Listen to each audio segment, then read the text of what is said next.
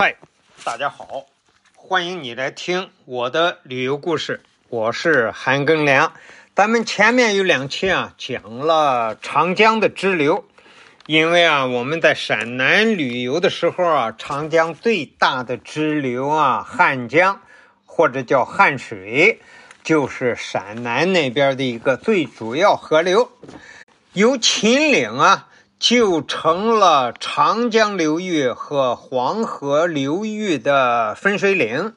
那么，秦岭北边呢，关中地区啊，主要大城市啊，西安和宝鸡啊，都是黄河的一个最大支流啊，渭河从这儿流过。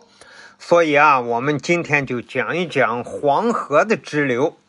黄河的支流啊，是从青海发源地到山东入海啊，途经九省，先后有十三条主要的支流啊汇入黄河的主河道。黄河的支流啊，和长江比起来啊，就少多了。黄河这十三条支流呢，我们这样讲，从大到小。那么黄河第一大的支流啊，就是渭河。渭河呢，发源于甘肃，甘肃渭河发源的那个县啊，就叫渭源县。整个渭河流经的地区啊，就是从甘肃啊到陕西，而这一路的地名啊，都和渭河有关。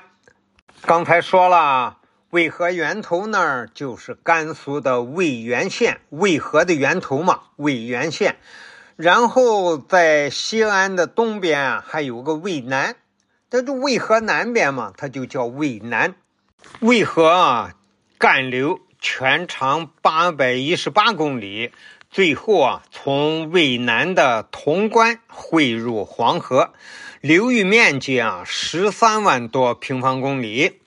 由于渭河是黄河的最大的一条支流，所以呢，渭河也给黄河带来了很大的水量。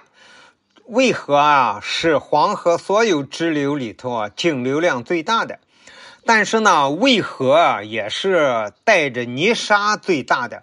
渭河在给黄河注入了水量。之余呢，还是给黄河带来了非常多的泥沙。咱们中国有个成语叫“泾渭分明”，就是渭河啊，它有个支河啊，支流啊，叫泾河，就在渭河的北边这个泾河啊，水比较清，于是它在注入渭河的时候啊。就这个地方就成了泾河过来的水很清，渭河过来的水啊带着大量的泥沙很浑呃很浑浊，所以啊就有一个泾渭分明这么一个情况。而在泾河注入渭河的那个地方有一个镇啊，就叫泾渭镇。这个渭河从甘肃流到陕西之后啊，它穿过了陕西一个大城市啊，宝鸡，从宝鸡市的中心穿过，那么然后再往东流啊，就经过了咸阳和西安之间。渭河啊，还有一条比较大的支流啊，叫洛河，也叫洛水，因为原来黄河就有一个洛河啊。支流啊，一级支流就是在洛阳那边嘛，所以北边这个它怎么还叫洛河呀？最后就叫它北洛河，它就成了黄河的二级支流。这个北洛河很长啊，它全长六百八十公里啊，是渭河最大的一个支流。刚才说啊，黄河的支流不多，一共才十三条，可是渭河的支流相当多。渭河呀。有二十多条支流，容纳了二十多条河啊，流到渭河里边。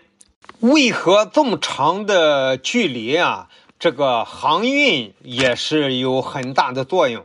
渭河啊，从自古到今啊，一直有船，个航运还是起到了很大的作用。渭河流经最大的城市呢，就是西安。西安有一个话叫“八水绕西安”，呃，叫“八水绕长安”。那个时候，古代还叫长安嘛。这八条水是什么呢？就是渭河、泾河、产河、灞河，然后沣河、皋河、涝河、沮河，一共八条水呀，八水绕长安。